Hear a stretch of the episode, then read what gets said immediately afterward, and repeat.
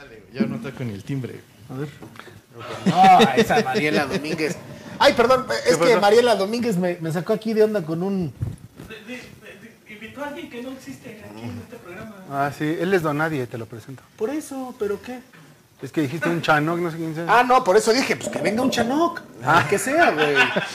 Pero es que veo aquí, veo aquí que dice Mariela Domínguez, guau, papacito, cada vez más guapo.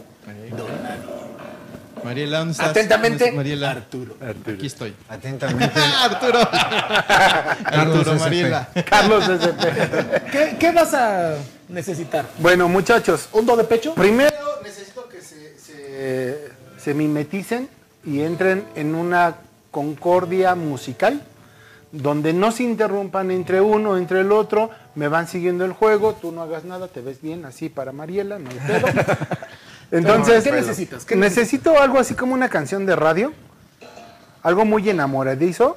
¿Radio? De radio. Y de tu época estudiantil. Así como Radio Ay, Gaga. no, no, hombre, le acaba de Así dar como al- Radio Gaga. Le diste al clavo como tu Ya- calva. Ya, ya Algo me- así como sé. del 68, así como de esa época. No, no tan este. Rasposo, bueno, rasposo. ah, pero es que sí, por la época. claro, rasposón. sí, por la época.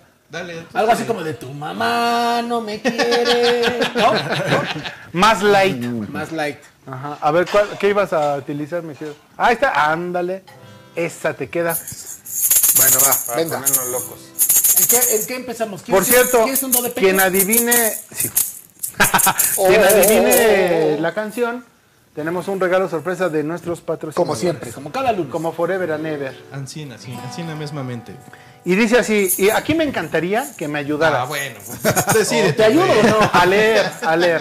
O Porque- bailala. ¿A leer? Porque así como leer. eres, a, a leer. A leer, vamos a así leer. como eres un poco medio arrítmico, Vale, madre. espero que aquí métele ritmo. Piensa en Veracruz. Piensa. No, pinche calor que se. No, este sí, sí, sí, sí. Mira tu calva. Ah, Ah, este un poquito. Ah. y dice Oye, así. Sí, güey, a ver, espérate. No manches. Ah, ya no me... Y dice así. En la radio oí una canción. La cabeza vueltas me dio. Por ahí de mil. Era un ritmo a new for me. En mil. Ese es un... ese es un Es más, tú tradúcelo al inglés. Vale. Y aunque no lo escuche nunca más. Dice never forever and ever. ¡Ay, perro! ¡Ay, perro! Inglés independiente. No la olvido y a mi mente vuela. Fly. Porque esa melodía This melody. ay, me recuerda cuando yo me enamoré. Ah, ya sé cuál es. Pinche viejo paya. Amor. Amor primero. Ay, Ah, no, pero entonces déjame, te pongo el... El más. Ándale en bolerito. Ahí va. Me recuerda cuando yo me enamoré. Amor primero es el más sincero. Sincero. Sincero. Sincero. Mi corazón supo componer una canción. ¿Cómo compones una canción? Para componer. Güey sí hay que de, descomponer primero. Pero tiene que hablar de amor. Sí, ah, ok, de hablar amor. Forzosamente. Y nunca compongas algo que no necesita reparación. Exacto. Diciendo así, regresa a mí o regresa a mí. O o. Come back to me. Va. Y no Viene- te viene la- vayas. Viene el cierre. Y no te vayas más. Never. No debes olvidar que aquello que hay en un roto corazón es solo para ti. In a broken heart. ¡Fuck you, Gracias. bitch! Te faltó el ¡Fuck you, bitch! Fuck you, bitch. you listen to me, Te man. faltó el ¡Fuck you, bitch, motherfucker! You listen to me. Bueno, pues... Gracias. Eso. Eso fue el arrimón poético del día de hoy. Eso me Va a nació del aparecer corazón. Ese, ese me nació del corazón. de nació del corazón decir que, Decir que tú eres mi vida. va parecer. Ah, es que pensé que nos Ya la adivinaron, ya la adivinaron Ya, aquí. que- en- No, no, por eso, por eso. Ya la adivinaron aquí. Nada más es que es. Está el teléfono, marquen y se llevan su regalo. Está sí. Estaba padre. Exacto, sí. estaba Yo me acuerdo que yo iba en la secundaria cuando estaba esa de. Pero échale. Freddy, mi amor. No, no, no, no. Esa, ca- esa- esa canción, esa canción, de hecho, de hecho, esa canción, este, sí, en algún momento nos la pusieron de coreografía en la secundaria. ¿Sabes que te A cada grupo le tocaba la ceremonia, ¿te acuerdas? En la ¿Cómo secundaria. no? Sí, sí, sí. Y entonces ya no faltaba el mamón del maestro de, ar- de artes plásticas o el de música. Ay, hay que hacer algo diferente a los demás. Y Se nos ponen pusieron creativos. esa canción, Sí, cabrón. sí, sí. Era eso, bailar el ratón vaquero. Era eso, güey, el ratón. O el, el negrito este de Cucurumbe, ¿cómo se llama No, el negrito? sandía, Ese, güey. negrito, Ese, sandía. Esas eran, eran buenas. No. ¿sabes qué canción era muy buena que yo normalmente pongo a las 5 de la mañana después de una fiesta? El negrito. Ah, ¿Te acuerdas? ¿Te acuerdas? ¿Cuál? El, el este del. El de. este, ¿Negrito da- dale cuerda. Y ya. Un negrito bailarín. Sí. Ah, el un negrito negrito bailarín. Sí, hasta ahí me sé. Un día deberíamos de hablar de las canciones de Cricri, cabrón. Que tienen doble Que eran, que eran medio puercas, ¿eh? Sí. Porque que, que decía, abre el paquete, es un juguete. Oye. hoja de lata para ti.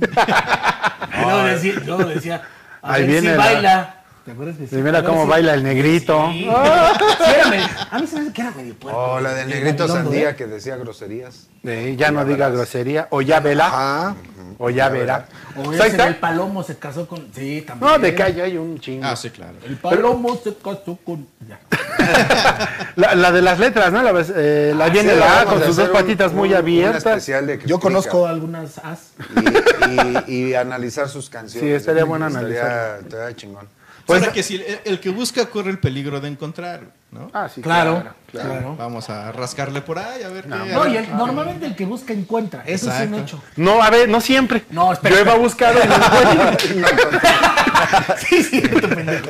Pero no, normalmente el que busca encuentra, porque a huevo quiere encontrar. Ah. Aunque no haya nada. El que busca está condenado a encontrar. Y acuérdate que si no estás preparado para Yo conozco ver lo que vas a encontrar, no busques. Así como si no estás preparado para recibir la respuesta que te van a dar, mejor no preguntes. ¿Estás de acuerdo? Es correcto. Cada madre. Entonces, ¿en qué Ahí estaba el número telefónico Ah, para sí. que ustedes llamen y adivinen la canción del arrimón poético de esta noche. si Mira, es que se lo quieren dice, llevar. Pues la del marquen. ratón vaquero, el que sacó sus pistolas. Y, y me dijo, y aparte sombrero. me dijo a solas. Exacto. Bueno, ya, ese va a ser un buen tema porque si no nos pues vamos es aquí con bueno, Cricri. Sí, sí, sí. ¿no? Pero bueno, venga. señores, vámonos. Esto es la nostalgicilina del día de Cortesía de, ahora. Cortesía de, de a hoy. de a hoy. ahora. Excuse me.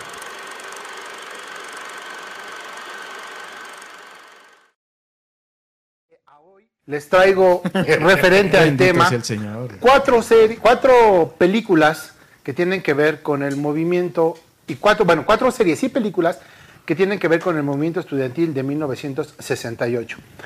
En este 2021 se cumplen 53 años de aquel 2 de octubre en el que varios estudiantes universitarios que exigían mayores libertades civiles fueron asesinados en la Plaza de las Tres Culturas en Tlatelolco. Un acontecimiento que marcó para siempre la historia moderna de México y que año con año es recordado aún con la incertidumbre de conocer el número de víctimas que dejó esta represión. Así que vamos a empezar a ver estas imágenes. Esto es, eh, seleccioné sobre todo eh, entre cuatro series y cuatro películas. ¿Por qué? Porque hay muchísimos documentales y- y, hay infinidad Hay de información en cuanto de- a eso. de- Pero estas tienen que ver solamente con el género de películas o series de televisión. La primera es eh, El verano del 68 y es transmitida por TV UNAM, precisamente. La serie dirigida por eh, Carlos Volado es una producción inspirada en hechos reales y de la cual derivó la película que lleva el mismo nombre, estrenada en el 2013. Esa es una película. Eh, empezó como serie y después derivó Según yo, en es una la última, película. ¿no? Es de las Exactamente, voy para allá. Los protagonistas son Cristian Vázquez, Cassandra Shingerotti, Juan Manuel Bernal. Rodrigo Murray, Armando Hernández y Roberto Sosa, interpretando a Gustavo Díaz Ordaz. Verano Maldito, del maldito. 68 narra la historia de Félix, alumno de la UNAM, y Ana María, quien estudia en la Ibero, dos jóvenes provenientes de diferentes estratos sociales que eh, participan en las protestas estudiantiles previas a los Juegos Olímpicos de ese año efectuado aquí en la Ciudad de México. Ahí estamos viendo algunas imágenes. Vámonos con la número 2. Esa es parte de la 1. Mira qué bonito carro, ¿eh? Ahí. Y vámonos con la número 2. Según yo era un Falcon el que salió ahí. Pareciera. Era Parecido. un Falcon anaranjado. No, mira. Según yo, o es un Mustang. Mustang, es un Mustang. Ah, ok. Te lo vi muy rápido. Ok. Vámonos con la serie número 2. Esta se llama Un extraño enemigo. Esta se transmitió por Amazon. Es la historia del comandante Barrientos, interpretado por Daniel Jiménez Cacho, un hombre que comenzó su carrera política desde abajo y que busca expandir su poder. Esta yo tuve la oportunidad de verla y la verdad es que está muy buena. Y sí, sí te... Ojo, es una serie, es ficción, pero sí te deja muchas incógnitas de ¿a poco sí? ¿Puede o no ser? ¿No? Ya sabes que O sea, o la sea, verdad- abor- la o sea, aborda otros. aborda otros el, el escenario de 1968, el movimiento estudiantil, a través de un güey que quiere llegar al poder eh, político y que obviamente ese movimiento se cruza y tiene que hacer varias cosas para poder lograrlo.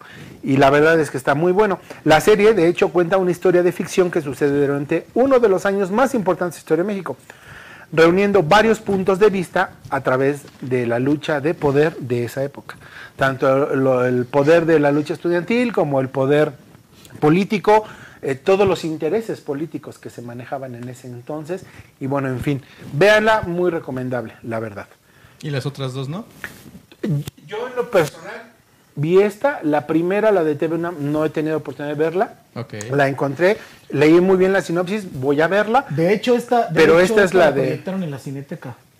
Eh, no, esta es la serie, esta es parte de la serie, la de Amazon, todavía, Pero la, no la es, imagen. no es la que. No, la que, la, que han, la que han pasado en la cineteca es la que voy a Ah, continuación. ok. Pero esta serie eh, de Amazon, véanla, porque uno, de hecho, uno de los, eh, les voy a spoilear un poco, pero uno de los estudiantes... Va a es- decir, es- matan estudiantes. Uno de los estudiantes es- estudiaba. es- es morido. dice. No, Uno es- de ellos. Está infiltrado dentro del movimiento estudiantil, pero es parte de la política, etcétera, etcétera, ¿no? Pero bueno, vámonos con la número 3. Y esta es un clásico de clásicos. Esta es... Ah, no, esa no. Se reinició ahí. Para que la vuelvan a ver. Ah, para que la vuelvan a ver. ¿Ya? A ver, ¿qué hubo? Ahí va. Y esta es un clásico de clásicos. Esa es parte de toda la serie. Está ahí. Ahí aguántame. Esa es la Esa más es socorrida por todos. la más socorrida por todos, la que todo el mundo ha visto y la que les han dejado de tarea en todos los colegios. Rojo Amanecer de 1990, protagonizada por María Rojo, Héctor Bonilla, Damián Bichir, Bruno Bichir, entre otros actores. Eh, esta película obviamente se ha convertido ya en un clásico del cine mexicano y esta sí ha sido transmitida en, en Sí, la no, cineteca, en cualquier lado que quieran. Eh, es una película eh, ya muy referenciada del movimiento del Que en su 68 época era muy fuerte. Era y fuerte, fue muy sí. fuerte. Eh, la trama eh, se da totalmente en el interior de uno de los departamentos del edificio Chihuahua, que está en el conjunto de Nonolco Tlatelolco, que está dentro de la Plaza de las Tres Culturas, en donde tiene lugar la manifestación estudiantil de- del 2 de octubre. Todo transcurre con tranquilidad hasta que los primeros disparos comienzan y pues ahí comienza y se da todo. Esta es la que... Esa, sí, eh, ahorita comentaban que es una película muy fuerte. Yo diría que es más bien una película inteligente y muy a la mexicana, porque nunca ves nada, igual Sí. que no sabes nada de, realmente Exacto. de lo que pasó en el movimiento, pero te dejan suponer todo. Entonces, igual que pasó en la vida real, No. porque realmente, aunque, Claro. aunque sabemos que, que Ordaz y bla, bla, bla, y bla, bla, pues realmente nadie de nosotros estuvo ahí. Exacto. Este, entonces la imaginación abierta es más aterradora que lo que realmente pudo no haber sucedido. Y aparte te narran y te describen lo que vive una familia. Una familia que tiene hijos que en ese momento son estudiantes, que están dentro del movimiento. Y que escondían a otros Que estudiantes, escondían, amigos, que quisieron de los ayudarlos, exactamente. Un papá que trabajaba, que era funcionario público, una mamá ama de casa, un abuelo retirado Que el militar. abuelo le salva la vida al niño. Al niño. en sí, algún sí, momento, sí. pero al final, bueno.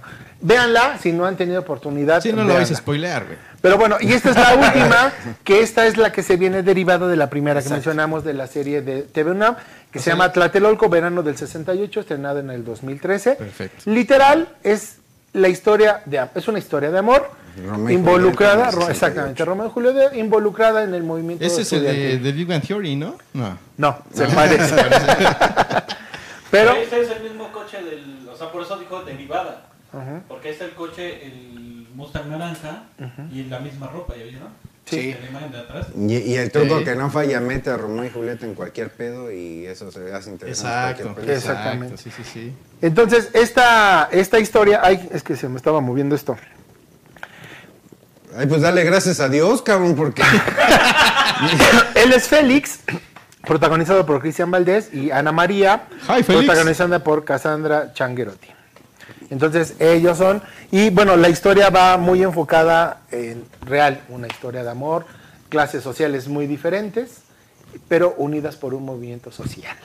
Ah, ¿qué, tal? bonito. ¿Qué tal? Qué bonito. ¿Qué tal? ¿Qué hubolas? Pues esas fueron mi, esta fue la nostalgicilina de esta semana, referente, obviamente, Sánchez. al tema de eh, Qué bonitas faldas usaban en esa época. Eh, las, oye, esa época las- estaba chida. las La, estudiantas. la- la clásica historia de amor, como decía Edgar, unidos por la eh, romántica corrupción de nuestro país.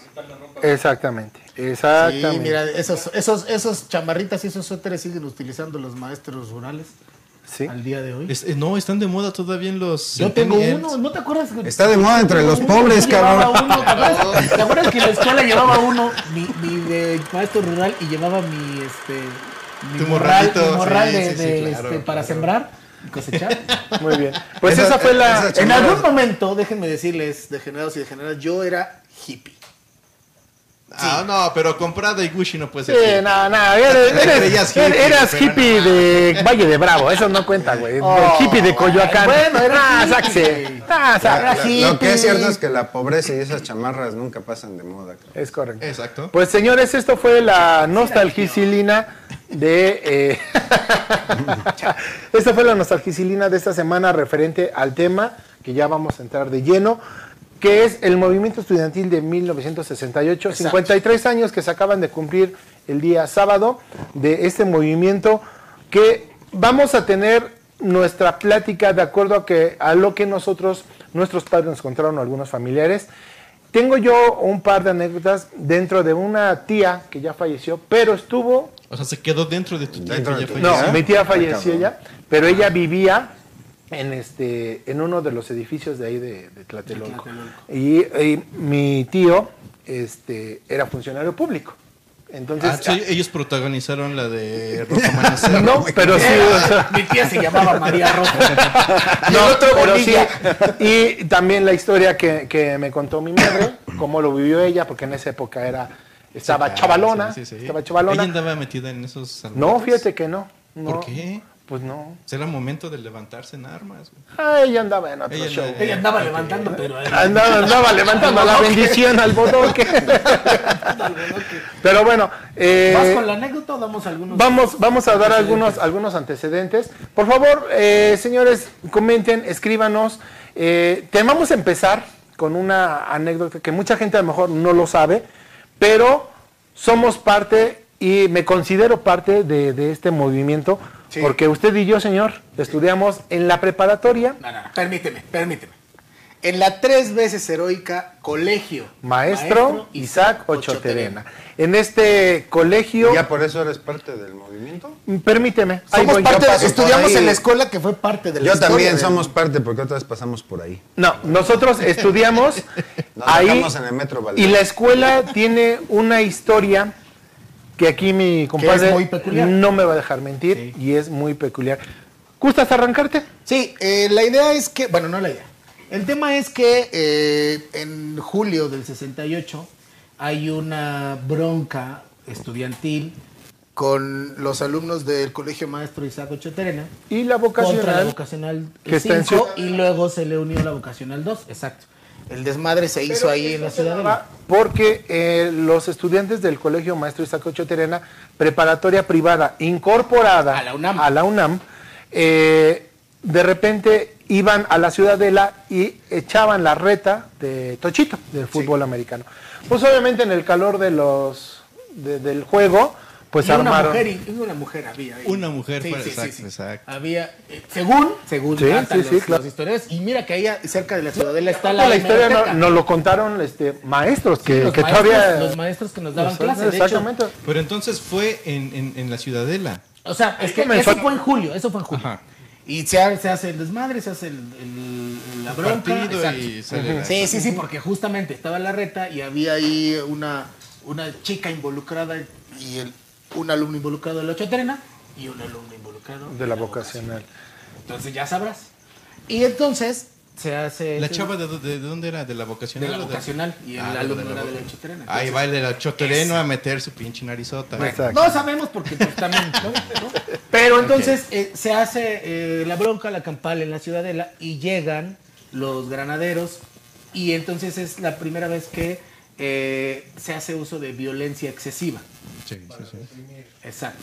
Después, bueno, ya a otra anécdota de esa. No, de, de- de hecho, eh, lo que nos llegaron a contar, nosotros ya después de muchos años, obviamente, Varios, no, varios, sí. muchísimos años, ya nosotros como estudiantes dentro del Colegio Maestro Isaac Ochoterena, los 2 de octubre, a mí el, el primer año que me tocó, eh, fue una tensión muy fuerte porque la gente de la vocacional Bajaba. bajaba, bajaba hacia la colonia Juárez, allá a la calle de Lucerna, a hacer desmadre, o sea, a, a aventar botellas al colegio y eso. Y, y- y de no eso- salían los porros de la choterena a defender el... Lo que pasa es que en la Choterena no había porro. No. Ese era el Entonces tema. éramos niños pasa- bien portados. Era- Es que es una ¿Sabes cuál era? no- ¿Sabes cómo nos alocábamos? Nos aflojábamos la corbata. Eso era lo Eh, que hacíamos. Sí, y a mí me reportaban por aflojarme la correta. No, lo más loco es, era irnos al monje. Ah, sí, El también, monje. también. Si alguien estudió en la Choterena y estuvo en el monje, qué es el monje. sabe lo que es el ¿Sabe lo monje. que hacemos? Pero la verdad es que por ser un colegio privado había seguridad. Entonces cerraban las puertas y sí, me recuerdo yo que el primer año no nos permitieron salir después de mucho, mucho, mucho rato. O sea, Ahí está, mira, precisamente Esa era la seguridad de la, de la choterena. 38. el colegio maestro Isaac. Gracias, mi querido profesor Cam, estás en Tokio. Mira, en, en la esquina, bueno, ahí se ve la foto, pero en contraesquina estaba Doña Pelos. ¿Te acuerdas? Ah, Sí, ¿no? ¿Y te acuerdas del primer changoleón original? Ay, sí, ahí estaba. De hecho, esa fotografía que ustedes están viendo, señores, es eh, la calle de Lucerna, como bien lo comentó aquí el Dandy. Pero ahí se ve la toma todavía muy, muy, muy limpia, sin tanto árboles. Ahorita toda la calle está llena de, de- de arbustos. Y en nuestra época, como Es que en el estudiantes- 68 los, los habían plantado apenas también. no Exacto. seas Pero nosotros como estudiantes, a partir del segundo año, para terminar con esta, esta parte, no había clases. Ya 2 de octubre no ya había clases. no había Suspendían. clases, suspendían Ah, clases. Más cuando era sábado o domingo. Ajá. Ok. Y eh, yo recuerdo en esa época que en algún momento eh, yo vivía muy cerca de Tlatelolco. Entonces está la avenida Flores Magón, está para salir al centro, todo eso. La verdad es que yo tenía miedo, yo tenía miedo de salir O sea, creciste, creciste con temor. en, en ese día, porque la verdad la gente que cruzaba, o bueno, la, la- lo- la gente que iba a echar desmadre, no por un movimiento, sino a echar desmadre, agarraban parejo. O sea, sí se metían a las tiendas a robar, etcétera, etcétera. Como ha sido después Como- del segundo año que perdió totalmente propósito la pinche marcha esta y van a hacer todo lo que es menos a, a recordar ningún hecho conmemorativo. Que- Van, que a, van, a, después- van a robar. Ajá, Sí. Que ya después me tocó en alguna ocasión, ya en la universidad, te has de acordar que nos dejaron tarea en alguna ocasión de ir a cubrir ¿Ah, sí? marcha. Sí, no, ¿por qué no la hice? y, y fuimos a cubrir una, una marcha, precisamente, y me tocó ir ya a la plaza de las tres culturas, y obviamente es totalmente diferente, como bien Claro, dices. sí. La gente que está ahí está conmemorando, está recordando, etcétera, y luchando todavía por esos Sí, ya sin derechos. y recordando nombres que no están en una placa que ahí está, ¿no? ¿Algún día fuiste a la marcha? Fui a cubrirla, nunca fui a... A, no a la gay, a, a la, a la del 68. ¿Cómo? No a la marcha gay, a la del 68. A la marcha gay del 68 fuiste. No, todavía no nacía. Todavía no me convertía. Todavía no, me Todavía no salía del No, closet. todavía no estaba bien definido. Oye, espérate, una pausa. A los degenerados y degeneradas que nos quieran contar alguna anécdota o que quieran sumar este comentarios a lo que estamos diciendo, ahorita va a poner el producer el teléfono para que nos puedan echar. nos pueden llamar. Va, va, Después de, después de todo esto. Así comenzó, Así. eh, eh, eh, independientemente de que hubo movimientos estudiantiles en otros estados de la República Y en otros países. otros países, ¿no? En Francia, Que- por exactamente, que se fue todo uniendo para que fuera un movimiento estudiantil a nivel mundial. Exacto. ¿no? Después de julio, en agosto y septiembre hay dos marchas. Donde ya después, de hecho, los tengo, los tengo por aquí y los voy a citar. Chido. El, en el comité coordinador del Politécnico junto de la UNAM, este, del Consejo Nacional de Huelga, hacen un pliego petitorio en, ese, en ese momento, que era libertad a los presos políticos, derogación del artículo 145 eh, y 145 bis, que en ese momento eh, ese artículo hablaba de eh, que, se, que era eh, cuestión de cárcel de 100 días hasta 300 días de cárcel para los, la gente que se reuniera a protestar y a hacer marchas. Y, eh, entonces querían la derogación. Como un mitin entonces. Exacto. Querían la desaparición del cuerpo de granaderos, la destitución de eh, los jefes policíacos Luis Cueto, puto. Ay, ay, eso no lo puedo decir, ¿ah? y Raúl Mendiolé. Sí, sí, porque era. Y del teniente coronel Armando Frías. Ok. Eh, deslindar las responsabilidades de los funcionarios involucrados en actos de violencia contra los estudiantes y la exigencia ah, de un diálogo público entre representantes del movimiento y representantes del gobierno. Eso es lo que pedía, eh, lo que estaba eh, plasmado en el pliego petitorio. Es después, en el 2 de octubre, se unen otra vez los estudiantes para una tercer marcha y ahí es donde... Aunque eh, eh, cuando ocurre la segunda marcha, Digo, obviamente me salté muchas cosas. sí, ¿no? sí, sí, claro. sí, sí. Eh, uno, uno de los detonadores de, en los cuales eh, el movimiento estudiantil toma muchísima más fuerza es cuando queman la puerta del colegio de San Ildefonso, de la prepa número uno. Pero primero la tumban de un, de un, basu- de un Exactamente. cañonazo. De un cañonazo. Sí. Entonces, una puerta que ¿cuántos tenía? Icónico. Años. Ah, sí. ¿no? Sea- Imagínate. No, no, no, pero... pero No, sí, digo, era o sea, era, atentar contra... Era atentar contra La sé, cultura, sí, contra la cultura, la historia, sí, ¿no? sí, la misma historia. claro, ¿Sí? Y eso fue lo que precisamente ya fue como el, el, al menos aquí en la Ciudad de México, ¿no?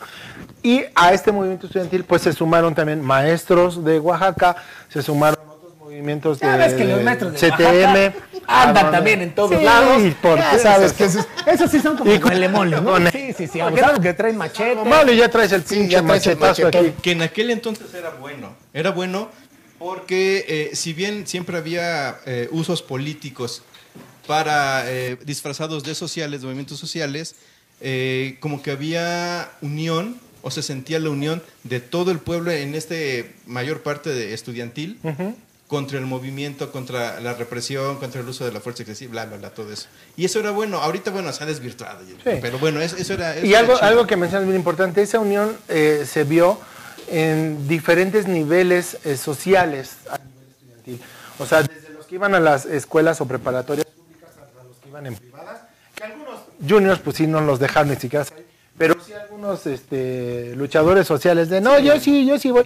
Sí, ¿A poco tú sí vas, güero? No, sí, yo sí voy, yo sí güero. hubiera ido. O sea, digo, la neta es que... Está hablando, amigo. La neta es que yo, o sea, yo, para como soy, la gente que me conoce, yo creo que evidentemente nadie de los estudiantes que fueron a esa marcha del 2 de octubre sabía en qué iba a terminar. Ajá.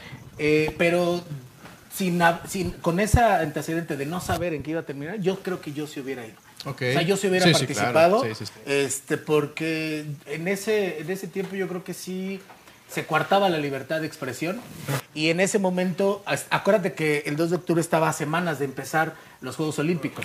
De hecho, Entonces, Díaz Ordaz, Exactamente. Díaz Ordaz eh, fue cuando dijo no. O sea, él, él había apostado demasiado a los Juegos Olímpicos. Y entonces después echaron la bolita entre él y Echeverría. Este, que quién fue el que Oh, tomó la y al día de hoy, ¿eh? Al día de Y- hoy. Y entonces, y también está otro personaje importante que es Alonso Corona del Rosal, que es el regente. Era el regente. Pero creo que tenemos. vamos a atender esta llamada. Buenas noches, ¿con quién tenemos el gusto? Bueno, bueno, ¿Sí? ¿qué tal? Buenas noches, saludos a todo el personal de, de, Gen- de Generados. Habla Israel, el 15 de mayo, por ahí, el día del maestro.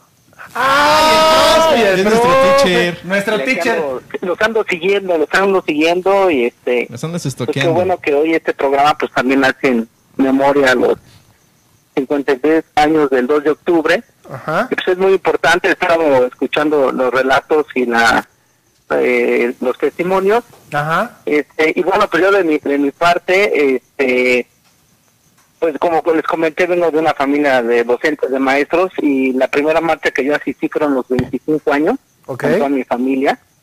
Este, había mucha, mucha, mucha banda, mucha, muchos compañeros, ya aproximadamente haber tenido como 15, 16 años. Y desde ahí, bueno, salvo el sábado que no pude asistir, pero realmente siempre he estado apoyando la lucha este de, de justicia hacia los hacia la- todas la- las personas que vivieron esas torturas, esas este, muertes en, en la plaza del 2 de octubre. Ajá. Y este, pues ese, ese fue mi, mi primer impacto, mi- de hecho fue la primera marcha que yo asistí. Ajá. Eh, no, yo creo que hasta más chavo, yo creo, porque ya después fue el movimiento zapatista, pero fue pues parte de la formación que mi padre me ha dado. Este, los relatos que estaban comentando pues fueron los hechos como el conflicto ahí inicial que están conmemorando un año, un aniversario más de la Revolución Cubana. Llegan unos unos este, estudiantes, se filtran a la, a la manifestación, se agreden, eh, entra la policía, este, como bien también lo mencionaron, el bazucar todavía a la, a la vocacional, y entonces ya se arma un, un cotorreo, también hay que, como la- las marchas más me- conmemorativas fue la, la del primero de agosto, cuando el rector este, Barrio Sierra Ajá. convoca ¿no? a todos los estudiantes, maestros, alumnos, este, padres de familia y demás, a una gran concentración de más de 100 mil personas. Con una marcha del silencio y él al frente. Aquí es la del 23 de septiembre, me parece que fue la marcha del silencio Ujú. y este cuando se bueno pues ya después con todo la- el papel muy importante también que fueron todos los brigadistas para imprimir toda esa propaganda estética que se hizo eh, que se tomó como como como modelo lo- la propaganda del oficial de los de las olimpiadas no entonces lo convirtieron para exigir este, las libertades democráticas que al final después de 50 años pues podemos obtener algo de democracia, ¿no? Que también era una demanda este, implícita en el pliego petitorio.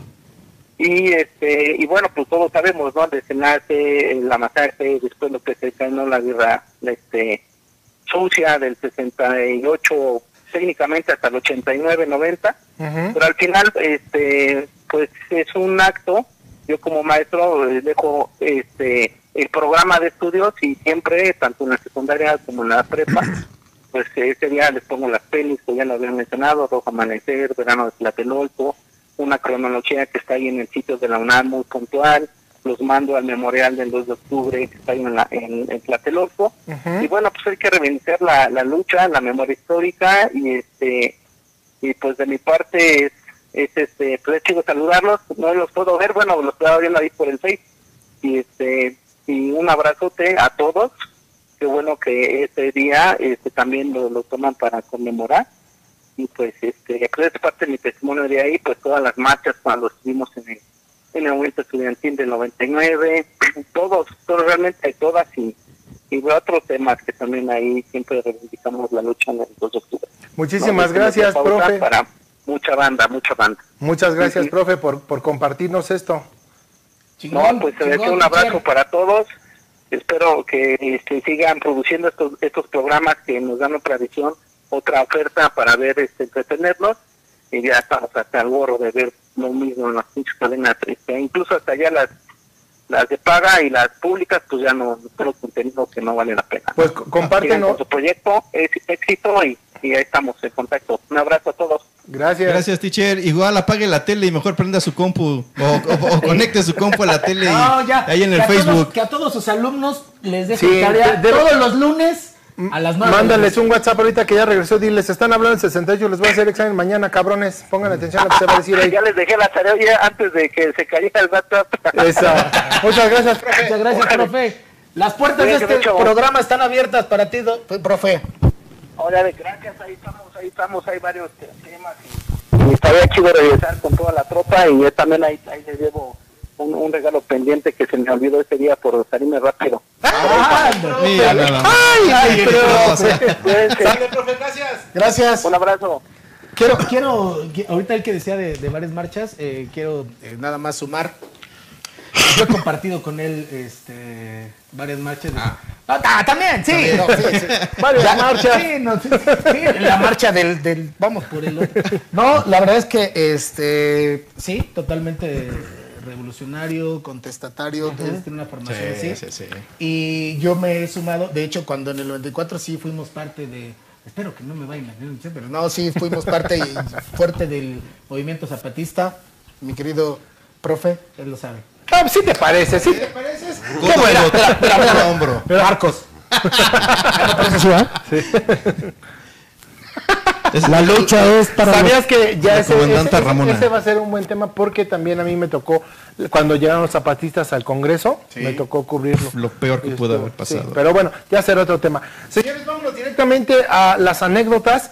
Eh, como lo mencionamos, nosotros no vivimos el movimiento, dimos algunos datos de inicio eh, para que tuviéramos un poco de referencia de lo que ha sucedido. Pero, don Nadie, ¿qué te platicaron tus padres o algún conocido? ¿Cómo vivió el momento? El- específicamente, no todo el movimiento estudiantil, exclusivamente el día 2 de octubre. Plenamente el 2 de octubre. Plenamente el 2 de octubre. ¿Por qué? No se olvida. Jamás, never jamás. Como dicen por ahí, no olvides la historia, porque si no estás condenado a repetirla. Ah, casi te olvida, güey. Qué bueno que viste la De hecho, de hecho, la frase es: el que no conoce su historia, Está condenado a repetir. Exacto. ¿Me entendieron? pues más o Algo, menos. algo así. Pero sí. No, ahí, eh, referente al 2 de octubre, eh, tengo Ah, una sí, historia bien claro. bien clarito, sí, bien clarito, porque en aquel entonces la mamá de un amigo estaba en pleno apoyo a- al, al estudiantado, ella también estudiaba, Eh, con la variante de que tenía un pretendiente que era policía. Entonces, eh, pues él medio se la sabía, medio se la solía, medio le dijo, vete tranquila, con cuidado, porque a lo mejor Algo puede pasar. puede pasar algo, ¿no? Pero pues ya sabes, uno rebelde, joven, se, se le hace fácil todo. Gitano y soñador. Exactamente, así es. Gitana y. Se, se- se- se va justamente a la marcha. Se va a la marcha, se va apoyando al movimiento cuando llegan a la Plaza de las Tres Culturas. Eh, recordando ella la- la- la- las palabras de su pretendiente, decide no concentrarse hacia el centro de la plaza, no estar eh, cerca del orador. Tiene la precaución por si las recochinas flies, Ya quedarse. un, un R10. Eh, Exactamente, una granada. Verlo, verla desde lejos, exactamente. O sea, sí estaba metida en el movimiento, sí lo apoyaba, Tal sí vez, marchaba. tal vez el policía ya sabía del, del Todos lo sabían. No, todos pero lo es el. Olimpia que estaba Sí, sí, claro, sí, sí, sí. O sea, bueno, todo el, todo el aparato gubernamental lo sabía. Sí, sí, sí. Eh, entonces, eh, le da la cosquilla cuando, cuando es que es, es imponente cuando uno entra a la Plaza de las Tres Culturas. Sí. Ven todos los edificios eh, eh, que los rodean. Quiero imaginar, no, eso, esto no me lo contó, pero quiero imaginar que ella, al ver que había mucha gente, muchos estudiantes, el orador casi al centro de la plaza, y el rodeada de todos esos edificios, como que, como que le cayó el 20 y dijo, mejor me quedo un poquito atrás. Entonces, eh, muy atenta a la, a la cuestión esta, y de repente empiezan a sonar disparos. Ella, entre todo el alboroto que, que todo el mundo no empieza a correr. Sí, pero ella, ella en cuanto vio, escuchó el primer disparo, viene de un pretendiente policía, pues sabe cómo se oye una arma de cómo. fuego. Sí, claro. Entonces, Sí, pues el poli le disparaba. De Una hecho, el policía se llamaba Elma. Se el canón. Sí, sí, sí, no, le daba unos disparos. Unos disparos Dices, así. así suenan, mija. y to- sobre todo cuando chocaban contra su cuerpo. No, este, no, eh, entonces, Era el culetazo. entonces ella, eh, eh, se- o sea, pone como que todos sus sentidos en lo que me dijo este cuate, bla, bla, bla. Vamos a correr. Y con toda la, la marea de gente que venía atrás de ella, eh, solamente le da tiempo de, de esconderse bajo un carro.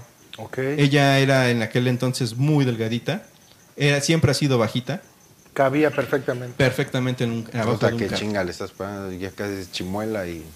Ahora coja, sí. cabrón. Entonces, eh, ella, ella, ella, ella me cuenta que, que se- lo único que pudo hacer es meterse a un carro, abajo de un carro. Y ahí quedarse. Sentía mucho miedo, eh, quería gritar, estaba llorando, sabía que no podía moverse, sabía que no podía gritar. Y ahí se la vive. Escucha todo el correo de gente, todas las patrullas, eh, escucha a los, a los, este, a los, ¿Militares? a los militares, so- eh, escucha cómo pasan los, los, estos, am, Las tanquetas. eh, las tanquetas, pero ella no puede moverse. Y todo lo ve a ras de piso y viendo solamente las llantas, las ruedas de las tanquetas. Qué desesperante. Sí, güey. ¿Y sabes cuánto tiempo se quedó? ¿Cuánto? Toda la noche ahí. güey. No mames. No, yo también La pasó toda huevo, la güey. noche. No, sí, claro. Toda Sí. la noche ahí también. Entonces ella sabía que no podía moverse.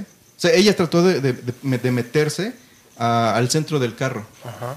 Porque sabía que si se pegaba a lo mejor alguno de los extremos podían verla. ella, ella vio cómo trasladaban En a ese los tiempo eran cuerpos. unas pinches lanchotas, ¿no? Sí, O sea, claro. sí, Sí, sí te cubrían. Ella, ella vio cómo trasladaban a los cuerpos arrastrando, Ajá. ni siquiera cargando, ¿no? Así como, como vil, vil rata así de alcantarilla, te- se la llevaban, se los llevaban arrastrando. Pero ella sabía que no podía mover, que si, que si se movía, si respiraba, si gritaba, si algo hiciera mal, Ujú. le, le costaba la vida. Sí, claro. Se quedó toda la ¿en qué noche ahí. punto llegas a determinar, me muevo, muero? Exacto. Sí, sí, Ah. sí, sí, sí.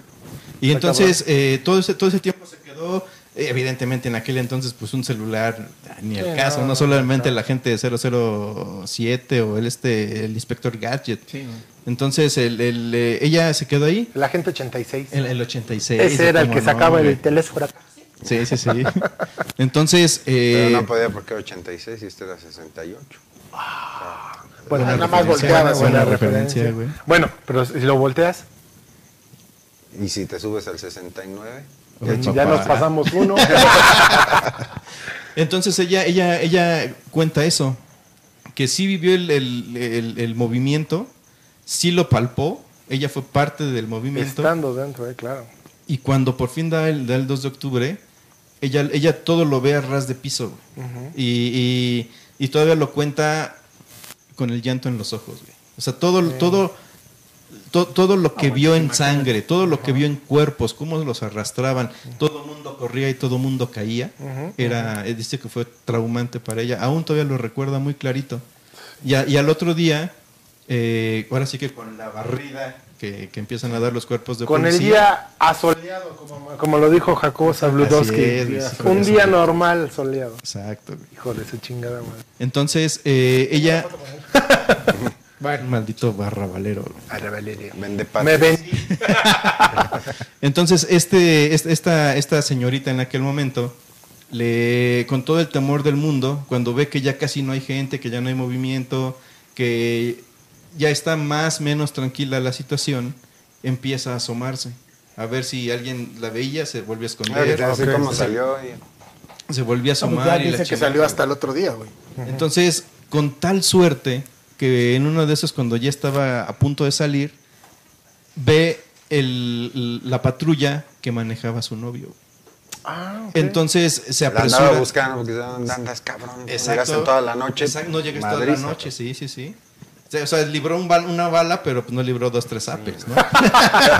Pero, güey. no. Sí, entonces ella cuando, cuando ve el número de la patrulla, ella sabía que, que- o sea, sabía que él estaba buscando. ella, ella no tuvo comunicación con nadie, eh, hasta ese momento nadie la buscaba, bueno, nadie la buscaba en Tlatelolco. Entonces, eh, cuando ve, se da cuenta que es, que es su, su- su novio, su pretendiente, pretendiente. sale y, y le hace señas para que la, la, La ubique. la ubique, güey. Entonces, Qué la, pinche, espérame, que- perdón que te interrumpa, pero qué pinche miedo, güey. Sí, Imagínate, claro, o sea, claro, porque si no era el novio, se la, la matan ahí, güey. exacto. O sea, Sí, sí, sí. seguro- Bueno, de una arrestada no se salvaba. o ¿no? sea, No, qué una miedo, violada, güey. Sí, exacto, una violada. Entonces ella sale, ve el número, hace señas tímidas pensando que podría no ser él, pero él, Decía, él sí tímido, búscame en el fondo del carro. ah, eso es que iba a dar la Sí, claro, claro. güey. Entonces eh, él se da cuenta que, que es la que es su, su pretendiente y, y- y- y se acerca, pone la patrulla al lado de ella. Y lo único que hace el policía es abrirle la Para puerta que se suba. para Que que se se suba. O sea, ni siquiera que se incorpore bien ni nada. Que Ah, se suba ya. a la Que no te patrulla. vean, que no, no- que no te vean que que no te eres- vean. Güey, y la pues sacó, la sí, sacó de ahí. claro. Sí, claro. La sacó de la zona de Tlatelolco. Sí, porque de hecho, eh, según yo, la instrucción era todo lo que es estudiante. Sí, Sí, pelas, padre. pelas. Sí, sí, sí. güey. Entonces, Sí, en- entonces esta fue la visión de ella, eh, todo a ras de suelo. Me cuenta que, que sí estaba sumamente espantada, temía por su vida. Lo único que alcanzó a hacer es meter, dice, porque si yo seguía corriendo, una, la, la- la marea de gente que venía me iba a tirar. Sí, Y quién sabe en qué situación iba a quedar. Y dos, sabían que venían atrás de ellos. Incluso eh, usaron estos, estos métodos de, de- de cerrarles el paso. Sabía, ella sabía, yo me imagino que su padre se lo, se lo platicaba. Y lo único que pensó fue, un carro, me meto y ahí me quedo. No, y qué bueno que ahorita mencionas eso de cerrar el paso, porque ahorita con la anécdota que, que cuando llegue mi turno te- te- vamos a entender. Hermano. Vamos a ir Me quedo Don Rul. Dale, dale. Pues fíjate que yo me di a la tarea de buscar información de este ámbito y todo eso, pero mi familia resultaban muy burros, cabrón, entonces con pedos acabaron la primaria y todo ese pedo. Entonces no llegaron a, a- a ese punto. Y la verdad, fíjate que yo, este, eh, sí, sí he leído del tema y todo eso, pero resulta que pues, vivo en México, ¿no? Entonces me cuesta mucho trabajo creer como que en movimientos inmaculados y desinteresados de estudiantes y todo esto. Sin embargo, sí me quedo con esta este cinismo de país asqueroso en el que vivimos y de presidente mandril que estaba en ese, en ese entonces, hijo de su re gran puta madre que manda a matar gente así, nada más por, por matar, independientemente de si, si el movimiento y es- era tan, tan franco y tan honesto, pues no, no, no, no puede ser posible que un presidente eh, pues yo creo que tampoco acabó la primaria, me parece, este, nada más por, por no estar de acuerdo con el movimiento estudiantil, de repente se le ocurra la grandísima idea de matar estudiantes, ¿no? Este, y, y me, y me- me llama mucho la atención. Por ahí hay una, una teoría que precisamente no fue él el que dio la orden, Ah, representante del gobierno. Pero Pero, mira, por ahí el que lo Se, se supone que, que el ejército este, está a las órdenes este, Sí, del del presidente, este, también, lo cual me parece este, bastante cuestionable en ese momento. Te digo, sé que hay... Te recomiendo hay- esta que, que de Amazon, amigo. Échale un, hoja, un oclayo y precisamente ah, tocan de repente, muy sutil, ya sabes, temas, temas Igual, y, me, me imagino que era como el juego del, del calamar, ¿no? Que eh, Te mueves y se movieron y se lo. Pero lo que sí... este, Más o menos, me-. Sí, güey. Aunque más o menos. Viéndolo Había- crudamente, había sí. A, a mí, ¿sabes qué? Me, me, me da mucha, in- eh, no sé, el, el cinismo, ¿ves? Que hasta la fecha seguimos viviendo. Le ponen a, a estos güeyes el, el- el Olimpia, o sea, como si fuera algo, algo glorioso, ¿no? Hacer, claro. hacer- les ponen un guante blanco, si mal no recuerdo. Para reconocerse entre ellos, güey. No, y aparte este, todavía llevan a cabo la- las Olimpiadas el mismo año. O sea, un pinche cinismo del tamaño del mundo que solamente en un frasco llamado México puede suceder. En ese y en países todavía más jodidos como que, que el de nosotros. Eh, eh, anécdotas, pues me acuerdo que en alguna ocasión toman, tomé un taxi en tiempo electoral. Estaba hace como, como 12 años más o menos. Y el, el tipo este me iba platicando eh, que bueno, que él, él vivió eh, un, escenario, ¿no? En, aquel, en aquella realidad del 2 de, de octubre. Él como estudiante todavía se lo llevaron, me platicaba, después de todo el desmadre que hicieron allá en Tlatelolco, se lo llevaron a, a una plaza en CEU y los tenían ahí acostados, güey, los, los, los soldados, este, los tenían acostados y, me- él me platica que pues la gente se cagaba, se orinaba ahí, los, los chavos de, de, pues obviamente, ¿no? De toda la noche y todo un día y eh, eh, lo que me llamó mucho la, la atención y, y después comprendí por qué pasan esas cosas en este país, porque él decía que aún, a pesar de eso, iba a votar por el PRI, ¿no? Toda- todavía, que porque más valía votar por malo conocido que bueno por conocer. Entonces ahí entiendes Como- muchas cosas, ¿no? Dices, bueno, güey, pues con razón te tocó lo Y vemos las tocó". consecuencias. Bueno. Pero, pero lo que sí, este... Bueno, espera, déjame Un paréntesis. Hay mucha gente que decidió en las elecciones pasadas votar en contra de lo que normalmente Lo no que ya venía dándose, claro. que se llevaron. Es yo que- yo pero lo, que, lo que sí este, me da, eh, repito, me llama mucho la atención es que podemos pensar en temblores, eh, en desastres naturales como el del 85, este, que, que mucha gente murió, pero, pero, o como el COVID, que ahorita estamos eh, muriendo mucha gente, pero irremediablemente y tristemente eh, el peor enemigo de- del, del ser humano es el, el mismo ser humano y parece ser que el peor enemigo del mexicano es otro mexicano que tenga capaz, eh, esa capacidad o esa discapacidad mental de pensar en matar gente. Te repito, yo he leído, me he informado de movimientos, yo lo que he podido ver en mi realidad, de mi, en mi generación, y sí me da mucho asco y mucho coraje, y me vale madre, lo voy a decir así, es ver que solapándose en movimientos como el 2 de octubre y de marchas, he visto a cabrones robar, entrar a tiendas a robar. No, bueno, es que eso ya es- Desmadre, a, a- a romper vidrio, o sea, típica, Mario, o sea, todo menos lo del 2 de octubre, güey. Entonces, a- ahora, eh, no dudo, como por ejemplo ahorita que hablaba el maestro, que hay mucha gente este, que sí tiene como ese, ese espíritu, ¿no? Eh, que- y que está buscando esos, esos ideales.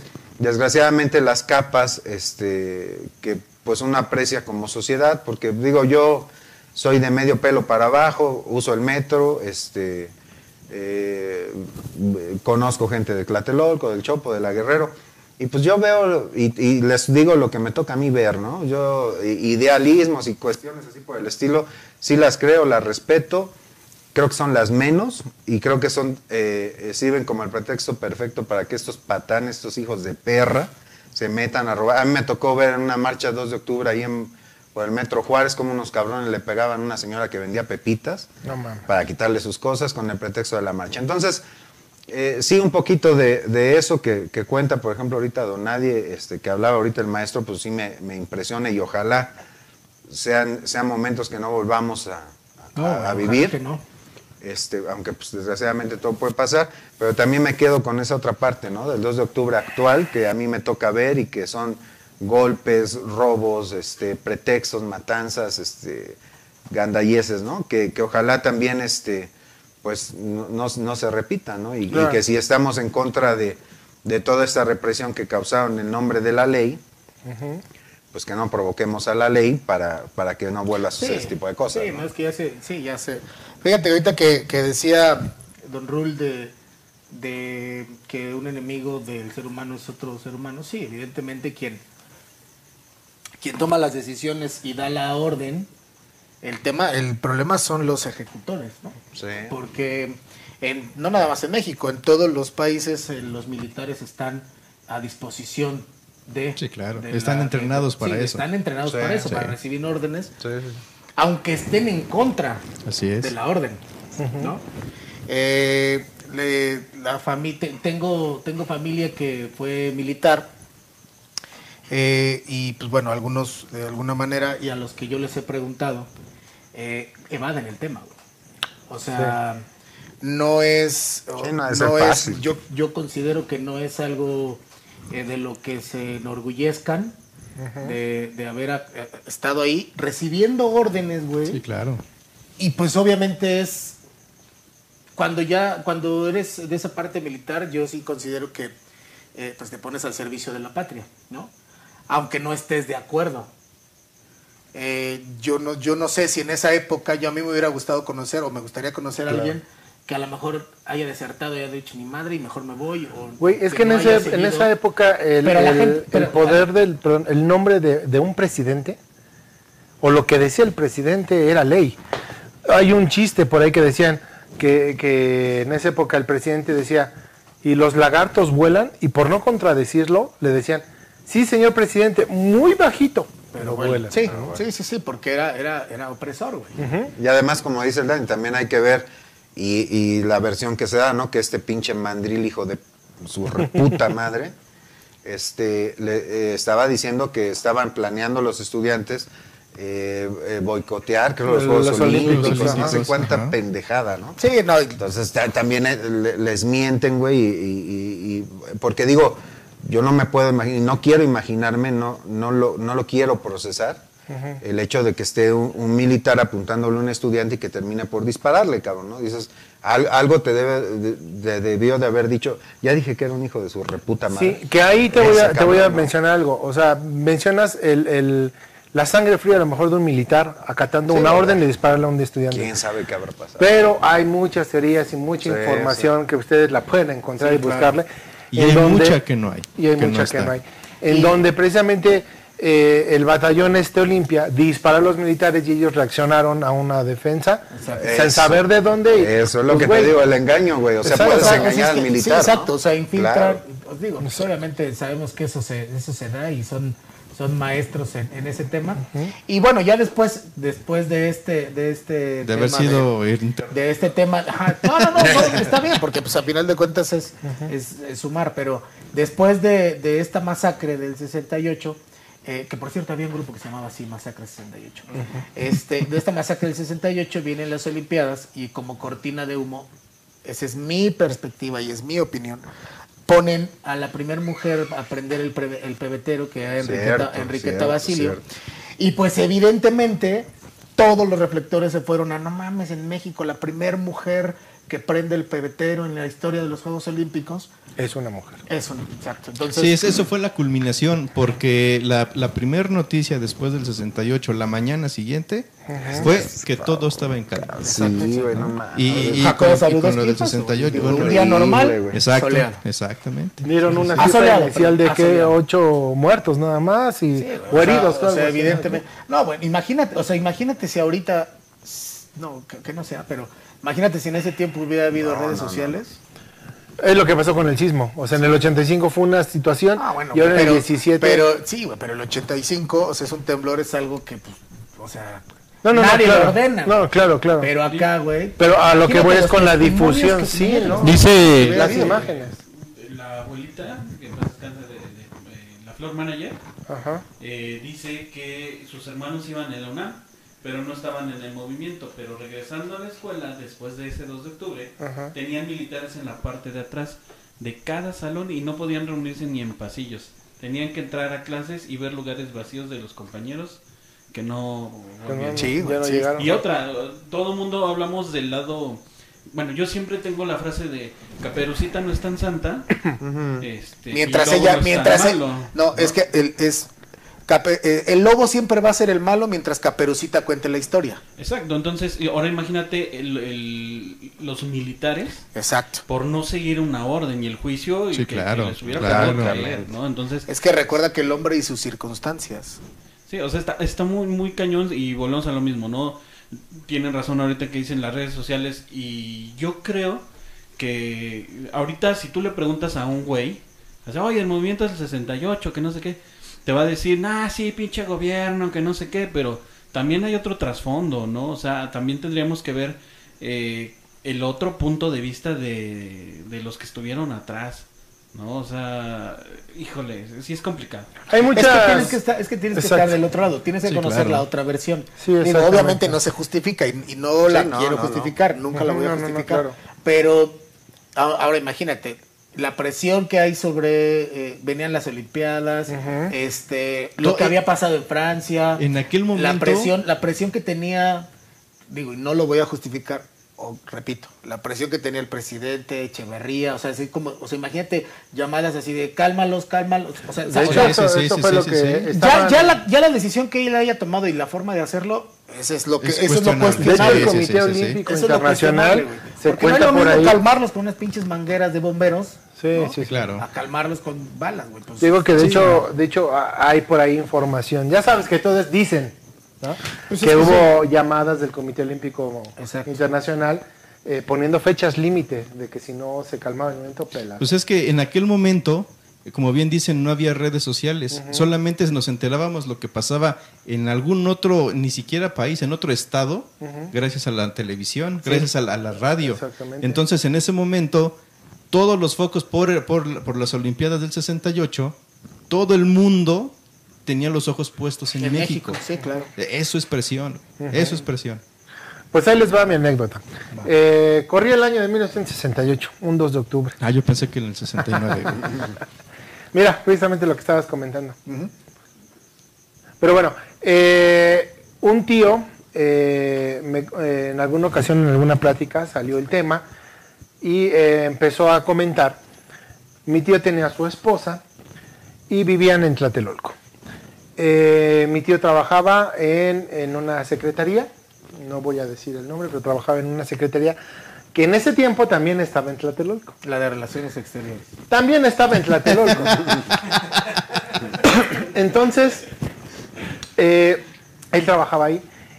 Días antes les, había, les habían comentado, digo esto ya, ya, ya pasó, ya, ya, ya mi tío está jubilado, ya, ¿no? ya ni lo recuerda, ¿no? Pero eh, Ya no puede días antes, días antes les habían comentado que las personas que tuvieran auto, que lo dejaban en el edificio de esa secretaría, eh, no lo llevaran por un periodo de una semana porque iban a estar cerrados y bloqueados los accesos. Pero no les decían el por qué, simplemente que iban a estar cerrados, bueno, que iban a estar bloqueados. Además, esa secretaría estaba, daba la espalda Sí. a ese. Entonces, él vivía muy cerca de donde trabajaba. Muy cerca, me refiero a muy cerca, ¿ok? Ok. Entonces, en esa secretaría les comentan días antes que no lleven autos porque iban a estar bloqueados los accesos, aún de que fueran personal. Mi tío en ese tiempo tenía un buen puesto. ¿Y llevaba carro a su trabajo? Sí, porque tenía que ir a dejar a, Ah, a sus hijos a la escuela. Por ahí. Daba la vuelta y tan tan, ¿no? Iban las tortillas en el coche. Paparlas. Si yo iba al, así iba al mercado, pero, él tenía, carro. él tenía un buen puesto. O sea, era. Y le, le sorprendía mucho que no le llegara a él esa información y que cierta información se le empezara a bloquear. Y él decía, pues como que soy de nivel 1, ¿por qué no me dan la información? ¿no? Como en sí, Hombres sí. de Negro, ¿no? Se lo dijo, se el, el que sacaba copias. Fíjate, dice lo dijo el que sacaba. Normalmente el que saca copias tiene toda la información. Exacto, sí. O- oiga, señor, este, el apellido, eh, no vaya atrás de su cuello. ¿Qué cree? ¿Qué cree? Pero bueno, se acerca la fecha del 2 de octubre y tenían un horario, pues, de godines, que en ese tiempo salían a las, creo que 4 o 5 de la tarde. Ahora salen, creo que a las 3. Ay, güey. Entonces, no mames, sí, trabajan más, güey. y eh, en ese tiempo les dicen, bueno, mañana solo personal indispensable tiene que venir a trabajar. Lo demás, al día siguiente nos vemos el día 3, ¿no? Y pues muchos dijeron, pues cámara, no hay pedo, ¿no?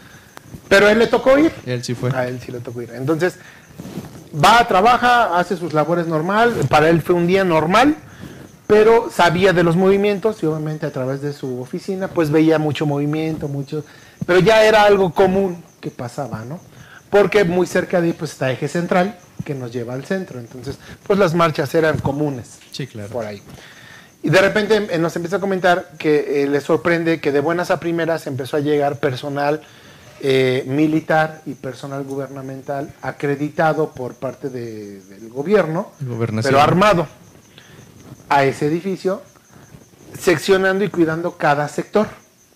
Y ya, ya fue cuando él empezó a decir, pues se me hace un poco raro. Y se le ocurre a preguntarle a su jefe. Ahí va de. Oye, pues, ¿qué hubo las, no? ¿Por ¿Qué va a haber? ¿Qué va a haber? ¿Qué, pasó? ¿Qué, ¿A qué hora es, no? Y que le dicen, señor, tal, este, no se preocupe, este, tome sus cosas, ya tiene el día libre, este, nos acaban de dar orden, pero en ese momento su jefe también estaba recogiendo las cosas de ya, ya Vámonos, vámonos. O sea, es para ustedes, para todos, vámonos. Se agarran las cosas y pues ya. Entonces en ese momento se le hizo fácil, bueno, pues ni pedo. Pero dijo, ah, mi padrino siempre fue una persona muy responsable. Entonces tenía algunos pendientes y dijo, pues yo los acabo, ¿no? Se le hizo fácil. No pasaron ni cinco minutos cuando entra personal armado. Dicen, señor, tal, su apellido, este, por favor, retírese, ¿no? Vamos a cerrar las instalaciones. Este, sin más ni más, acompáñenos. ¿Ok? Sale. Entonces, cuando van saliendo y evacúan el edificio, bueno, el personal, este, digamos que de donde está el edificio a su hogar, caminando, estamos hablando de unos, ¿te gusta? 15, 10 minutos caminando, realmente no mucho. Era, es cruzar la plaza y pum, llegabas a tu casa, ¿no? No, man. Bueno, pero a él lo sacan, si se, se ubican como está la plaza, está eje central, está este... Lo está sacan. Eje central, güey, y del otro lado está Reforma, lo que es la tercera sección de, de Tlatelolco. De este lado está Flores Magón y del otro está Eje 2 Norte. Ajá. Ok, y estas son las avenidas que engloban Las que rodean. rodean a la plaza. A él, su salida normal es por el lado de Flores Magón, pero lo sacan hasta Reforma. O sea, de hacer esto y salir estas Flores Magón, y lo sacan y lo llevan hasta el camino de Reforma. Ya se le empezó. Por un lugar donde no tiene, nunca había salido. No, sí, sale normal por la entrada principal, pero no lo dejaron caminar a la avenida Flores Magón porque estaba todo cercado. Lo sacan hacia, hacia sea, Reforma. lo- lo lo encaminan hacia encaminan hacia Reforma, Reforma. Junto con personal armado. Los iban escoltando. Todo el personal gubernamental lo iban escoltando hasta allá. Lo sacan y lo llevan a, la- avenida Reforma. Pues cámara, pues, a su casa. Y dice, güey, me estás alejando de mi casa. O sea, yo voy allá y tengo que dar una vueltota enorme, ¿no? Dice, bueno, pues señor tal, aquí vais a su casa, ¿no? Sale la avenida Flores Magón y se empieza a regresar. Lo que se le empezó a hacer raro fue que empezó a haber eh, movimiento militar fuera de lo normal. Él, por el puesto que tenía, sabía que había ciertos movimientos o ciertas reacciones que iba a tener el gobierno y la policía en caso de que hubiera un estallido eh, por parte de los estudiantes en cuanto a, a levantarse en armas, cosas así. Como que ciertos, eh, no sé cómo se les llama, eh, reacciones, no sé. Sí, sí, ¿no? güey, como, como, Como- actitudes diferentes. Ajá, no, pero este, protocolos. Protocolos. Protocolos que iban a llevarse en caso de que sucediera algo, ¿no? Pero se le hizo raro que esos protocolos, los movimientos que él estaba viendo no correspondían a lo que a él el informe le había llegado. Dice, esto ya se me hace muy raro. Para no hacerles el cuento largo, empieza a caminar sobre Avenida Flores Magón hacia este hacia eje central para poder cruzar y llegar a su, a su casa. En ese momento eh, encuentra una cabina telefónica porque de la oficina le marca a mi tía diciéndole, ya, ya nos están diciendo que nos vayamos, ya voy para allá. Pero sale para allá y dijo, me estoy retrasando, no quiero que, que, este, se preocupe por algo porque veo Ah, o mucho sea, esa era movimiento". tóxica. No, no, no, no, no. Sí, acá, a ver, Le cinco marca- minutos a la casa, no llegas, qué pedo, ¿no? le marca por teléfono, pero la llamada no entraba. Ya, ya las líneas ya estaban, ya, Ya las ya habían se habían cortado. cortado las líneas telefónicas. Lo que le dijeron y lo que también algo le sorprendió es que cuando salen y lo dejan en el fondo, le dije nada más su gafete de identificación, si quiere cruzar alguna zona, identifíquese. Ahí no lo dejaron cruzar ahí. Ah, che. Bueno, cuando viene de regreso por Flores Magón, etcétera, encuentra una cabina telefónica, marca y pues no, no entraba la llamada, no entraba la llamada, ya no había líneas. Se empieza él a preocupar porque empieza a haber más aglomeración de gente y más estudiantes. Entonces ya el paso se empezaba a complicar, se ¿Qué edad empezaba tenía a él? complicar. ¿Qué edad tendría en ese tiempo? Por allá, si me pueden darle. Ajá. Tenía un poco de casado con Sarita. No digas nombres, edad. La edad. Unos Bueno, 20, pero unos 21. 15, No, 20, no, 30. no, no, no, No, ya. no, no, ya tendría un poquito más de 20 años. Unos Ok, 25 ok, ok. años ya tendría, más o menos 25 años. Pero él entró muy joven a trabajar y bueno, fue creciendo, etcétera. Bueno, entonces, aparte de que él estaba chavo, O sea, él pudo haber sido confundido con un estudiante. por eso le dijeron que se identificara. ok. ¿ok? Cuando él va hacia su domicilio, O maestro, ¿no? o, ajá, o cualquier cosa de esas, Sí, llevaba su morralito también. aunque su vestimenta no coordinaba con un maestro. Ay, un vas a denigrar a los maestros. No, en ese momento. ¿Y en qué tiene que ver la coordinación con el... Porque ahí te va, paréntesis. Muchos de los del batallón Olimpia, aparte del guante, se identificaban por la forma en la que iban Sí. vestidos.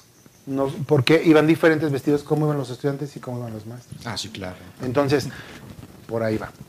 Cuando ya mi padrino por fin llega a la esquina de Flores Magón y Eje Después Central, de caminar por... pasó una hora. O sea, de dar la vuelta de Avenida Reforma allá, una hora para poder llegar, cruzar la, pri- la- lo que mide la ¿Cuánto hacía su casa? Diez minutos. Y ya pasó una hora. Y pasó una hora y no podía llegar a su casa. Llegó al punto... No, dice que ya pasó una hora de tu anécdota. Ah, bueno, si quieren aquí lo dejamos. Llega a esa esquina, quiere empezar a cruzar, o sea, empezar a pasar las vallas de seguridad, que eran de militares. Él nos cuenta que era eh, de, de fuera, de afuera para adentro, era valla militar, valla policía, valla militar. Ok. ¿ok? Después de un rato, él quiere ingresar y no, aún de que se empiece a identificar, no lo dejan. Y uno de los, no sé si comandante o no sé, verifica su identificación, hace una llamada, le sabe que aléjese de aquí. Pero es que yo vivo aquí, aléjese de aquí, por favor. Le conviene mejor, pero es que tengo a mi esposa ahí. No hay modo de que pase y no lo vamos a dejar pasar. Ya es bajo su riesgo si se queda. Entonces, por favor, retírese. Afortunados, afortunadamente, la casa de mis abuelos está eh, a 20 minutos, 30 minutos por la raza, por, por la raza, entonces no estaba tan lejos. Lo único que se le hizo fácil pues fue irse para allá, ¿no? Dijo, a ver si de ahí puedo hora". encontrar la llamada. Lo único que él recuerda que es cuando empieza a caminar ya sobre eje central para irse hacia la raza, llegar a circuito y caminar hacia la raza, ve las bengalas. Ve- bueno, empieza a ver los helicópteros. No se le hizo raro ver helicópteros, pues, porque dijo, están siguiendo la marcha, que no haya disturbios, etcétera, y ya estaba avisado de que podía haber. Pero lo que se le hizo raro fue empezar a ver las luces. Empieza Las a ver bengalas, las ¿no? luces, las bengalas, y se quedó viendo así de, ah, Están chidos los no, juegos pues así de, pirotécnicos. o sea, de esos instantes que él comenta que se quedó pues, ni bien ni mal, y, o sea, lo vio. pero cuando empezó a escuchar los balazos y la gritería, fue cuando se quedó así de, voy, vengo, voy, vengo. Dijo, no, pues voy para mi casa. O sea, no le importó, dijo, yo me meto a mi casa, me vale madres, yo voy con mi esposa. Se escuchó la balacera, se empezó a hacer un caos. Él estaba, digamos, por donde está todo lo que es la, la sección de eh, el templo, que da hacia eje central. Ella estaba a esa altura, por donde está el Teatro Isabel la Católica, a esa altura. Entonces él dijo, no, yo me regreso a casa para ver a mi esposa, ¿no? O sea, no mames. Y obviamente la valla, la primera valla que estaba aquí en militares, pues no, o sea, así como que se cerraron y nadie pasa, ¿no? Pero es que escucha, están disparando. Y los militares estoicos ni volteaban así. Pero de repente dice que le, sorprende mucho que uno de los militares volteó y empezó a apuntar a lo güey, hacia arriba. Que eso le sor- que ya recordando y atando muchos cabos, que se acuerda mucho de un militar empezó a voltear hacia arriba, tratando de buscar como a quién había disparado, o sea, había disparado.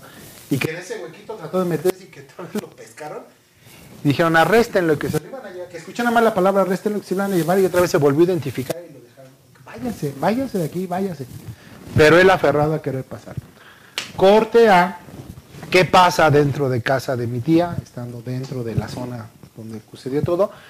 Mi tía nos cuenta que ella estaba preocupada porque ya había recibido la llamada que ya iba a salir, pero no llegaba, ¿no? Y no llegaba, O sea, y no llegaba. eh, Él era tu padrino. Aja. Y, y estaba, y iba con tu tía. Eh, iba a su casa, que estaba con mi tía. Mi tía estaba en casa. Entonces ella recibe la llamada de, ah, ok, sí, pues aquí te espero, ¿no? Ya. Te espero para comer. Sale, pasa ese tiempo, entonces dice ella que se empezó a preocupar y que no, no, ni recibía llamada, ni no sabía dónde estaba, nada. Y de repente este, dice que empezó a escuchar solo muchos gritos, muchos, muchos gritos. Y que su primer instinto fue cerrar la puerta con llave, pa, pa, pa, pa, pa, y al, quererse asomar por la ventana empezó a escuchar como truenos. Nunca identificó en ese momento que eran disparos, ella decía que eran truenos, ¿no? que se escuchaban y ya. En ese momento dice que eh, sintió mucho miedo y lo primero que hizo fue a su cuarto y meterse abajo de la cama. Y así transcurrieron las horas, se fue la luz, este, nunca, luz, nunca sonó, nunca trataba de agarrar el teléfono que tenía en el buro de la cama y pues, sin señal, sin señal, sin señal, este, sin línea, ¿eh? sin señal, sin línea, y que después de unos ratos escuchaba muchos corridos afuera de su casa, en las escaleras. Muchos pasos. Muchos pasos, o sea, pero gente corriendo. Corridos, digo, Sí, no, ya. Imagínate, aquí todo sigue igual. Entonces, mucha gente corriendo y que de repente escuchaba gritos y de repente escuchaba cómo golpeteaba un cuerpo o algo, chocaba con la puerta, ella nunca supo qué, pero escuchaba que algo pegaba con la puerta fuerte y cosas así, y que de repente, lo, después de un rato, ya empezó a escuchar cómo le tocaban la puerta. Decían, ábranos, ábranos, por favor, ábranos. Y ella en el miedo, estudiantes, ¿no? ajá, y ella en el miedo dijo, no, o sea, yo me quedo aquí, yo no hago nada, ¿no? Y ábranos, y pasaba otro rato, y otra vez de repente, ábranos, por favor, ábranos, por favor. Pasó así un rato, como dos o tres ocasiones le tocaron, ayúdenos, ayúdenos, déjenos entrar, hasta ahí. Después de un rato, estoy hablando de un rato, un buen rato, como nos cuenta ella, nunca tuvo la noción exacta del tiempo porque se le hizo enorme. Entre preocupada por dónde estaba su marido, entre preocupada de si abre o no la puerta, entre que no sabe qué está pasando afuera, lo, ella decidió quedarse ahí inmóvil, debajo de la cama. Y de repente empieza a escuchar la puerta. Otra ¿Estaba vez. ella sola? Estaba ella sola en ese momento. Entonces empiezan a tocar la puerta y decían, policía, abran, policía, abran. Y, y se veía como que, como que golpeaban la puerta. Se pasaba otro rato y después un militar, ¿no? que decía, este, el ejército, abran, es una orden, abran. Y como que golpearon la puerta y ya, pasó. Pasó otro ratísimo y ya eran como las, dice que eran como las cuatro y media de la mañana, cuando empieza a escuchar así como que la llave. Y pues se puso pálida, ¿no? Y en ese momento abre la puerta, era mi tío, gritando su nombre. Soy yo, soy yo, ¿estás bien? ¿Dónde estás? Pues ya sale, se abrazan y empiezan a contarse lo que había sucedido. ¿Cómo logró entrar mi tío? Dice que en algún momento cuando se soltó el caos fue cuando empezaron a entrar las tanquetas y que la zona donde a él no lo permitían y que cuando vio que el, el güey este volteaba a ver dónde disparaban, se empezaron a desformar, no sé si esa es la palabra correcta, A romper líneas. a romper líneas, a romper líneas, Y eh, lo que hizo y se le hizo fácil fue irse pegando a paredes e irse tratando de meter a donde lo. Y en cuanto logró ingresar, pues correr en contra de donde venía gente. Y dice que él llegó a ver cuerpos caídos, pero no sabe si estaban muertos o no. Él vio que había gente que estaba corriendo y se caía, y había uno que otro tirado, pero él se fue directo al edificio donde tenía que ir. Pero en ese lapso se tropezó, se cayó, le cayeron encima, trató de moverse, o sea que unas peripecias enormes para poder llegar a su casa. Cuando logró entrar a su casa, dice que en- dentro del edificio, en la entrada, había unos militares y pues luego, luego lo quieren agarrar, se identificó, lo dejaron pasar y ya fue cuando por- logró entrar a casa. ¿no? Eso es lo que nos cuenta. Dice, obviamente, y, y literal así, no puedo contar más. Así, ¿no? Dice, obviamente ya después, cuando regreso al trabajo, pues ya la información empieza a fluir, te empiezan a decir, etcétera, etcétera, te enteras. Dice, pero pues ya, hasta ahí puedo contarles. Y entonces eso es lo que hasta ahí nos pudo contar. La pequeña anécdota. La pequeña- la pequeña anécdota. ¿Él de- supo que había, había, había habido solo ocho heridos? ¿Esa fue la información No, que él ya no, no nos dijo Hasta nada de eso. no más. No, Ah, o sea, es que mucha yo le dije, yo, eh, yo después, no- obviamente no- yo como estudiante, y cuando empiezas a ver esos temas, le empiezas a preguntar por qué él lo vivió. Y, y en algún momento me dijo, yo ya conté la historia. Eso es todo lo que voy a contar. Ah, es que también que no joda, pues cómo. Pues ya, así fue el chiste. ¿Qué va a contar? Va a contar. güey. Exactamente. Mira, Pero bueno, sí estuvo, Sí, estuvo. sí estuvo larguita la historia. no, no, no, perdón, estuvo fuerte, estuvo fuerte, estuvo fuerte. Hasta las 4 de la mañana sí, estuvo no, largo. Está cabrón, no, sí. Sí. No, no, güey, muy bueno, son anécdotas que la neta, güey, Sí, no, claro. están cabronas. Yo, digo, ya como para finalizar, y esta sí rápida, tuve la oportunidad justamente en la universidad de, gracias a mi papá, de conocer a Jaime Sabines, el poeta chiapaneco. Y en alguna de, ya sabes, yo era imberbe y, y me valía madre irreverente.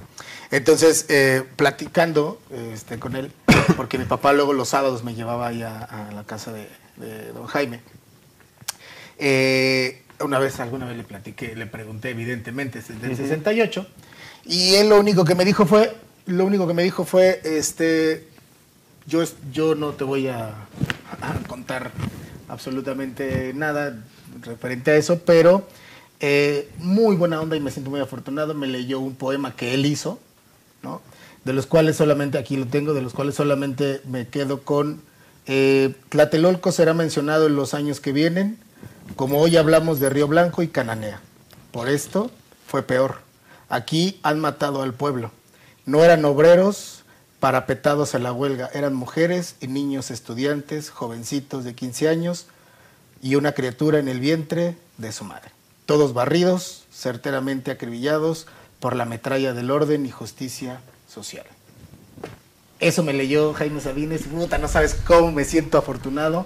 Gracias, Pa, por haberme. De hecho, mira, ahí en la imagen que estamos viendo, si dan, si ven al soldado de la parte derecha, super- inferior, vele la cara, güey. Son sí se ve muy morro, ¿no? Sí, sí. Sí, es que, es que eh, lo que pasa es que en esas, en esas este, trifulcas mandan normalmente a las primeras líneas. Soldado raso. Exacto.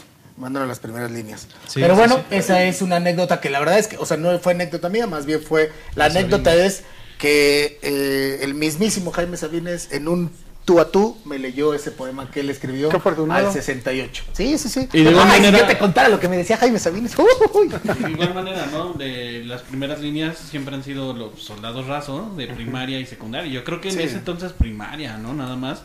Y el miedo que les llegaban a infundir. Y por eso creo yo que hay muchos, este, que- mucha gente que mejor no quiere hablarlo por lo mismo, ¿no? Por, eh, era una mm, generación como muy miedosa, ¿no? O sea, Pues- la educación te decía que...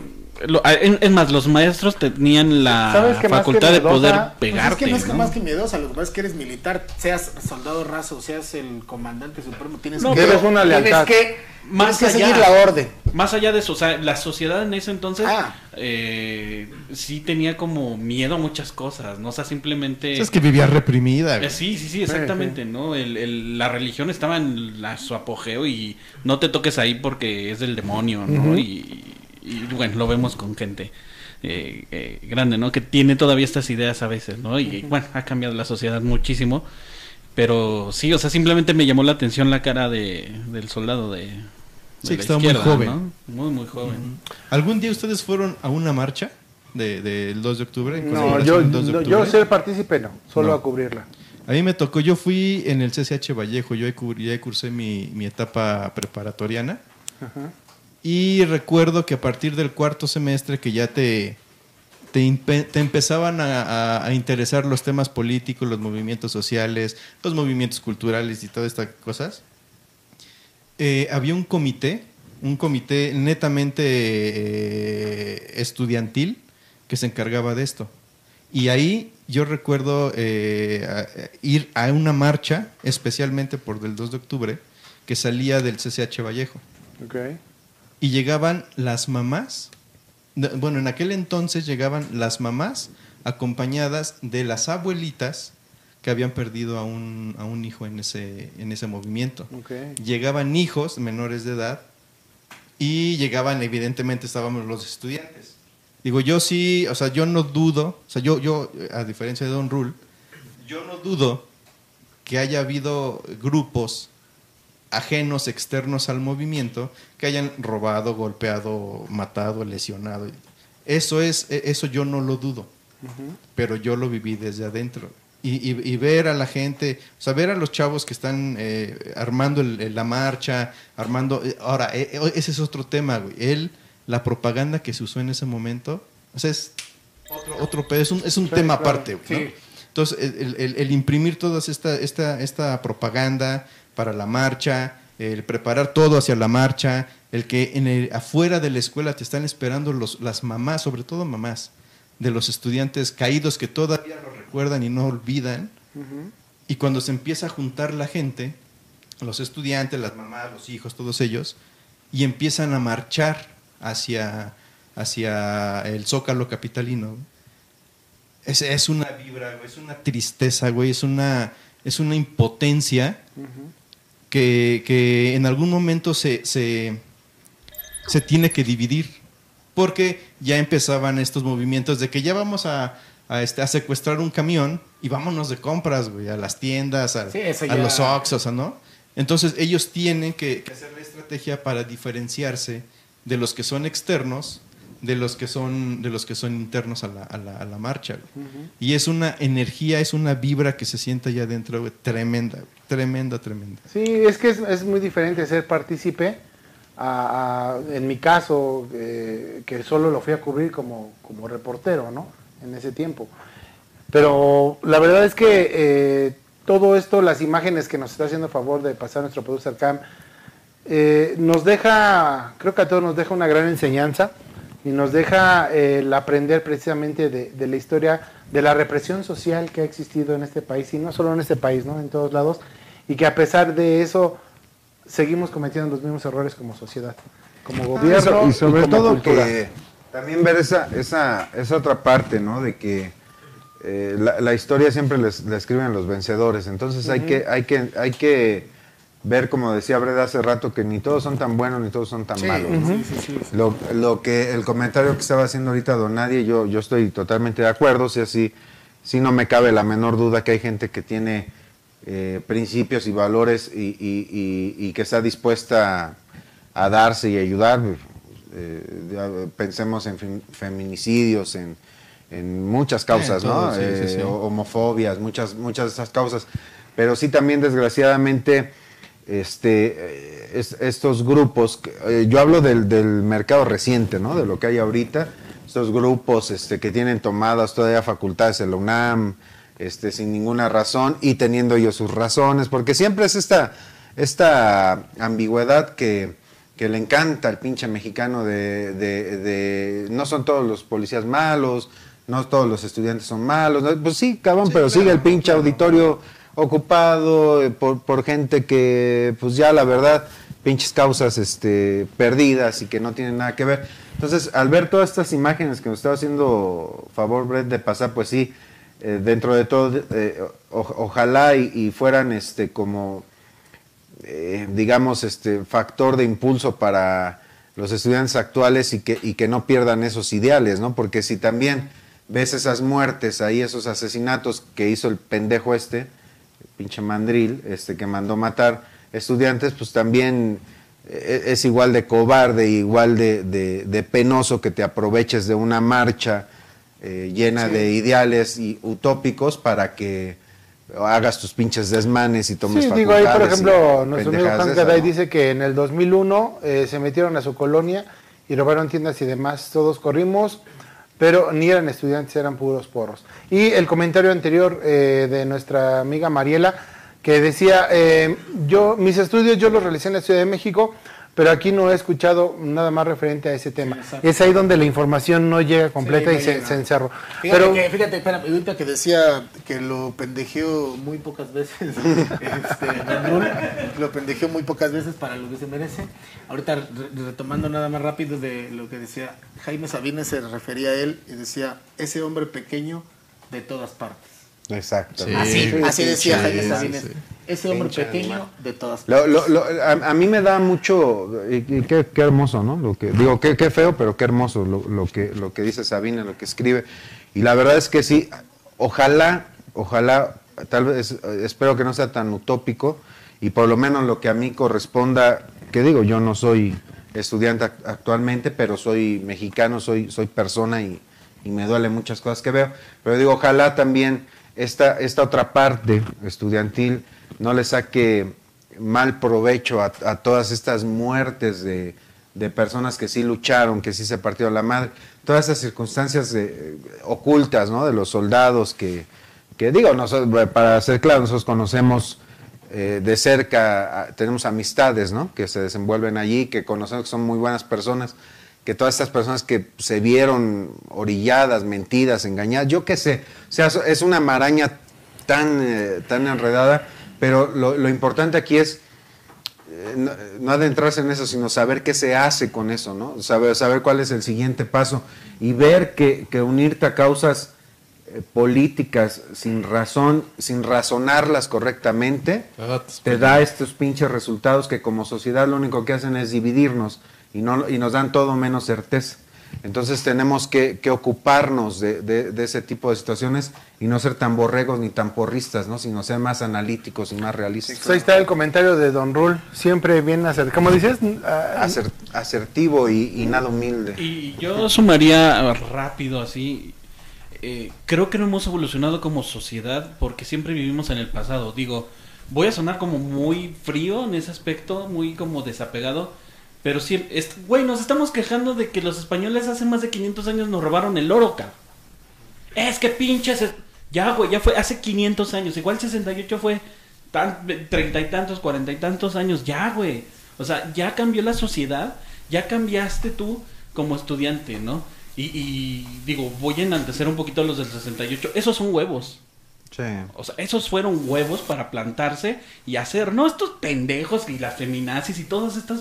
Eh, eh, sí, güey, o sea, nada más van a, a madre. Y dice, yo platiqué con una femina, feminazi hace poco, dice, es que el pinche capitalismo, ajá, y la ropa que compraste y el celular con el que te pones de acuerdo, pues lo compraste, güey, eso es capitalismo puro, ¿no? O sea, ya estos movimientos carecen de ángel y, y bien lo decíamos, ¿no? La frase de eh, tienes que conocer tu pasado, este, si no lo vas a volver a vivir.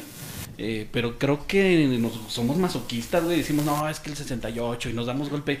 Ya fue, güey, sí fue muy yo creo que, que ya, a, lo que vas es que hay mucha gente que se, como bien lo dijo Don Rul, eh, se cuelga el milagrito sin saber qué show, ¿no? Sí, no, y y lamentablemente eso, eso causa. Pero bueno, Y nos manipula, ¿no? Siempre nos. Ah, es que él es el malo, él es el malo. Hay que saber ver. hay que ver todas la- Sí, las es que- historias. es que te- y sí, creo que algo importante es la educación y la buena información. Exacto. ¿no? Pero bueno, rápidamente, eh, vamos a saludar a unas personas que estuvieron participando muchísimo a través del Facebook, a CNSB, a Hans Gaday, a Giorgio, por ahí si me ayudan, si tienen alguien más. Tengo a Luisa, a Elena, a, Sara. Mariela. Joy, Muchas gracias a toda la gente que estuvo conectada. Alba. Hace Alba, fumigaciones, mira. Leti, Leti Fiorati, Susana. Pau Esper, Carmen ca- Torales, Bardo Díaz, Carol Ah, ah, Fuentes, resulta que el Takechi es una dulzura, cabrón. Lo habían visto Muchas- antes de empezar el programa cómo estaba con Alexis. su desmadre. Elena, Luis Arturo. Alexis es- Muchas gracias a toda la gente que se conectó y estuvo participando. Eh, saben que este es un programa cómico, pero tenemos, tenemos muchas ganas de hacerlo y de platicarlo, eh, nuestros puntos de vista en, en una muy embarrada forma y un poquito de las anécdotas que nos han contado. Por ahí quedó la encuesta, ya no terminé de verla, mi querido Brett, si me haces favor.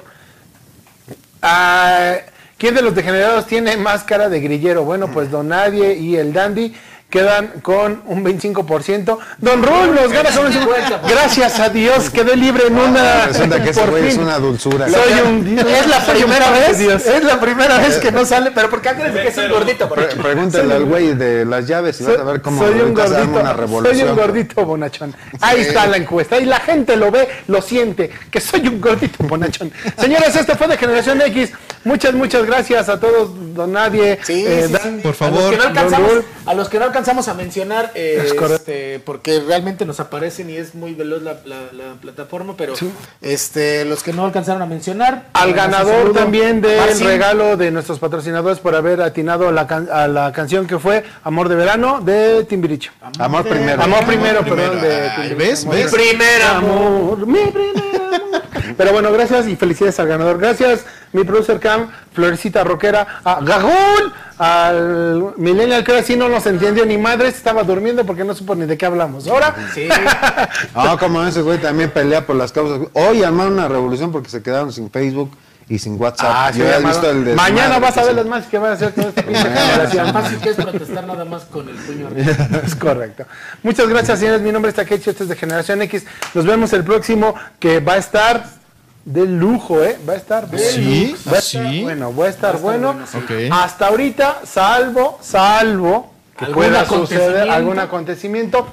Pero señores, ubican a Jürgen Jacobo, el comediante, el estandopero, el escritor de comedia. Bueno, pues va a estar, va a estar aquí. sentado aquí con nosotros el próximo lunes en De Generación X, Jürgen. Así que, señores, Yo digo nos que vemos. vámonos en silencio.